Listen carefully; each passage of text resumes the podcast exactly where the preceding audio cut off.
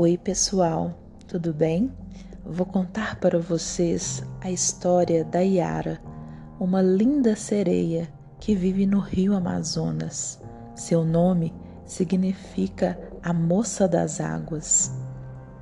Mas antes de tudo, você sabe a origem dessa história? Yara era uma índia guerreira, a melhor da tribo.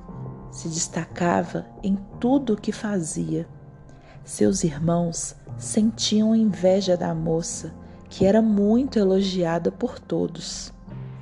Então, organizaram um plano e decidiram matá-la à noite. Mas como a Índia ouvia muito bem, ela surpreendeu os irmãos e os matou. Muito assustada, Yara fugiu com medo de seu pai, o pajé da tribo. Mas o pai organizou uma caçada e encontrou Yara escondida na mata.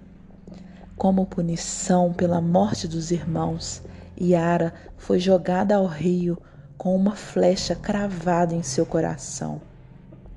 Alguns peixes levaram a moça para o fundo do rio e a transformaram em uma linda sereia. Ao cair da tarde, Yara adora ficar assentada nas pedras, penteando os cabelos e batendo as suas nadadeiras. Diz a lenda que o canto da Yara é capaz de cegar e hipnotizar os homens que a ouvem, a ponto de pularem no rio e se perderem para sempre.